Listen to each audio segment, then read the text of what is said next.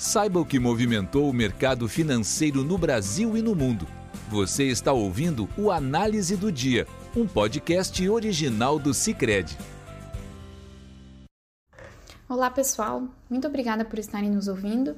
Aqui quem fala é Leonora de Oliveira, analista econômica da equipe de análise econômica do Cicred, e hoje, nesta quarta-feira, 16 de junho de 2021, Vamos falar sobre como os mercados nas principais economias do mundo e aqui no Brasil reagiram no dia de hoje, nesta super quarta, com decisão de política monetária do Fed e do Banco Central Brasileiro.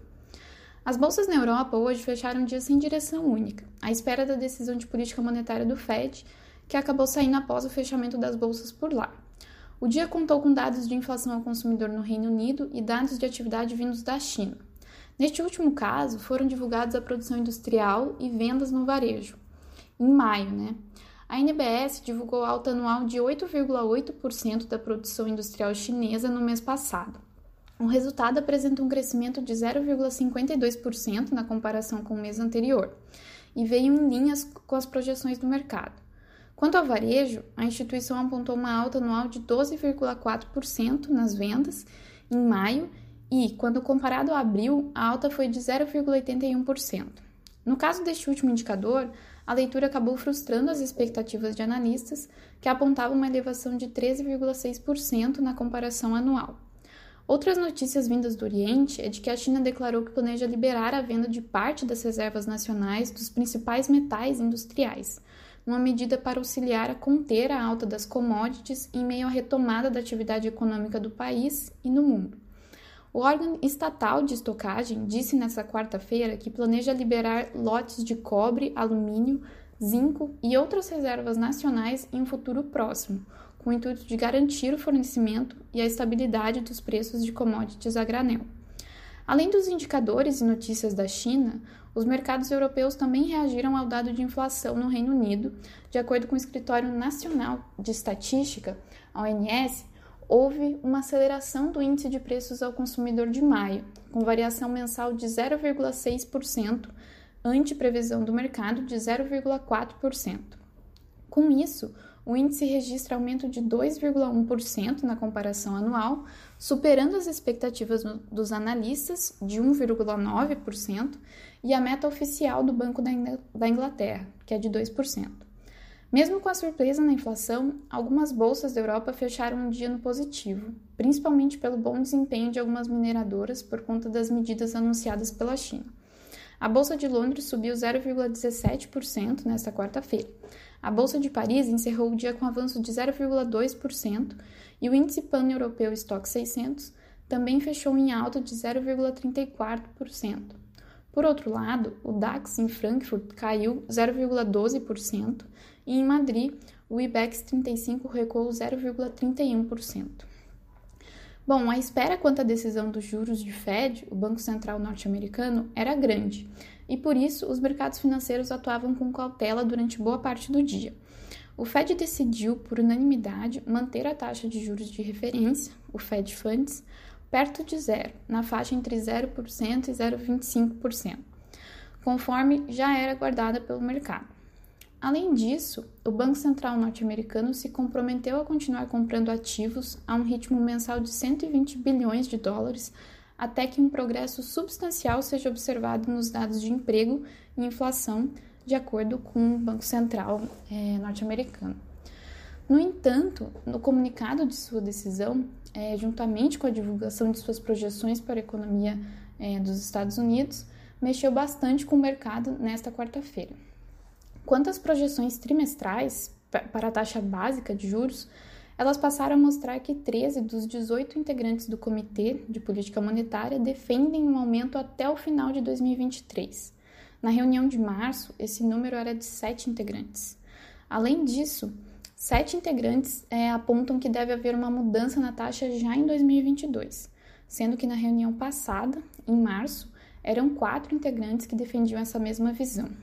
Além disso, em seu comunicado, a instituição avalia que a inflação subiu no país, mas majoritariamente refletindo fatores transitórios, e voltou a indicar que deixará a inflação nos Estados Unidos moderadamente acima da meta de 2% por algum tempo para que o nível de preços fique dentro dos objetivos da autoridade monetária e a inflação permaneça ancorada em 2% a longo prazo.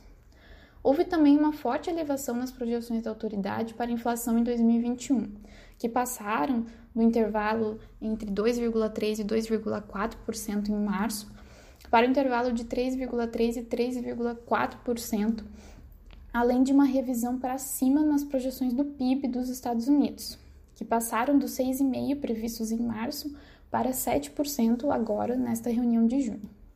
Em seu tradicional discurso após a divulgação do comunicado, o presidente do Fed, Jerome Powell, declarou que a inflação acelerou de forma notável e acima das previsões nos últimos meses, destacando a fraca base comparativa de 2020, a alta nos preços do setor de energia e a retomada dos gastos com consumo. Ele ainda sinalizou que, caso os índices de preços nos Estados Unidos fiquem acima das previsões, uma possibilidade não, não descartada né, pelo comitê, o Fed irá ajustar sua política monetária conforme for necessário. Com isso, né, os mercados financeiros nos Estados Unidos reagiam mal a esses indícios implícitos de inflação acelerada, tanto no comunicado quanto na declaração. O Nasdaq caía 0,12% e o SP 500 caía 0,43%. O índice Dow Jones já tinha uma queda maior, operando em 0,7% negativo. Os rendimentos das treasuries também se estressaram. Os juros da T-Note de 10 anos subia 1,55%, aumento de 0,85 pontos percentuais em relação à abertura. E os juros da T-Bond de 30 anos também avançava para 2,21%, também com aumento de 0,85 pontos percentuais ante a sua abertura. O câmbio também era impactado, após ficar abaixo de R$ 5,00 ao longo do dia pela primeira vez desde junho de 2020, cotado a R$ 4,99 naquele momento. Porém, com a posição do Fed, a moeda voltou a se desvalorizar, cotado a R$ 5,06 no momento de gravação desse podcast. O mercado brasileiro também acompanhava a reação negativa em Wall Street, com o Ibovespa caindo 0,56%. Mas além da decisão monetária nos Estados Unidos, o mercado financeiro brasileiro também operava em tom de cautela por conta da espera em relação à decisão de política monetária aqui, no Brasil, que será divulgada pelo Copom após o fechamento do mercado, como de praxe. No entanto, a expectativa para essa reunião também é grande. Nós esperamos uma elevação de 0,75 pontos percentuais na decisão de hoje, assim como grande parte do mercado, pois essa foi a sinalização do comitê na sua última reunião. Porém, consideramos que seria adequado a autoridade monetária brasileira elevar o passo do ciclo de alta para um ponto percentual nesta reunião, de forma a deixar bem explícito seu compromisso com o regime de metas e, nesse sentido, com a meta para 2022. Vemos essa necessidade de elevação do passo e até mesmo de uma postura mais dura e combatente com a inflação em seu comunicado, pois os dados de inflação estão se mostrando bem pressionados, o que tem levado a maioria das instituições financeiras a revisarem para cima suas projeções para o IPCA em 2021 e 2022. Nós, por exemplo, revisamos de 5,8% para 6,1% o IPCA em 2021. Quanto a 2022, esperamos inflação ainda na meta. Mas, de acordo com o boletim Focus, o mercado já espera inflação acima da meta de 3,5% para o ano que vem. A mediana do mercado está em 3,8%, o que acaba pressionando o Banco Central brasileiro a demonstrar mais celeridade quanto ao seu objetivo. Por tal motivo, é importante observar qual será o tom e a postura adotada pelo comitê na decisão a ser divulgada no final do dia.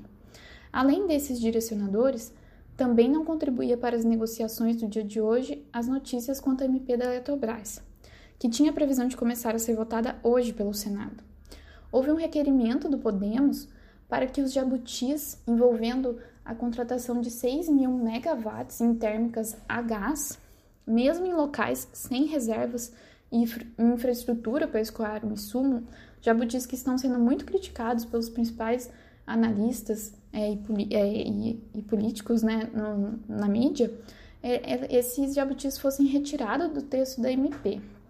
Porém, governo, com receio de que não haja tempo de aprovar a medida, já que ela perde validade em 22 de junho, né, na próxima terça-feira, pede apoio dos seus aliados para barrar o requerimento. Com isso, a votação corre o risco de atrasar e ficar apenas para amanhã, o que não contribui para as movimentações no mercado hoje.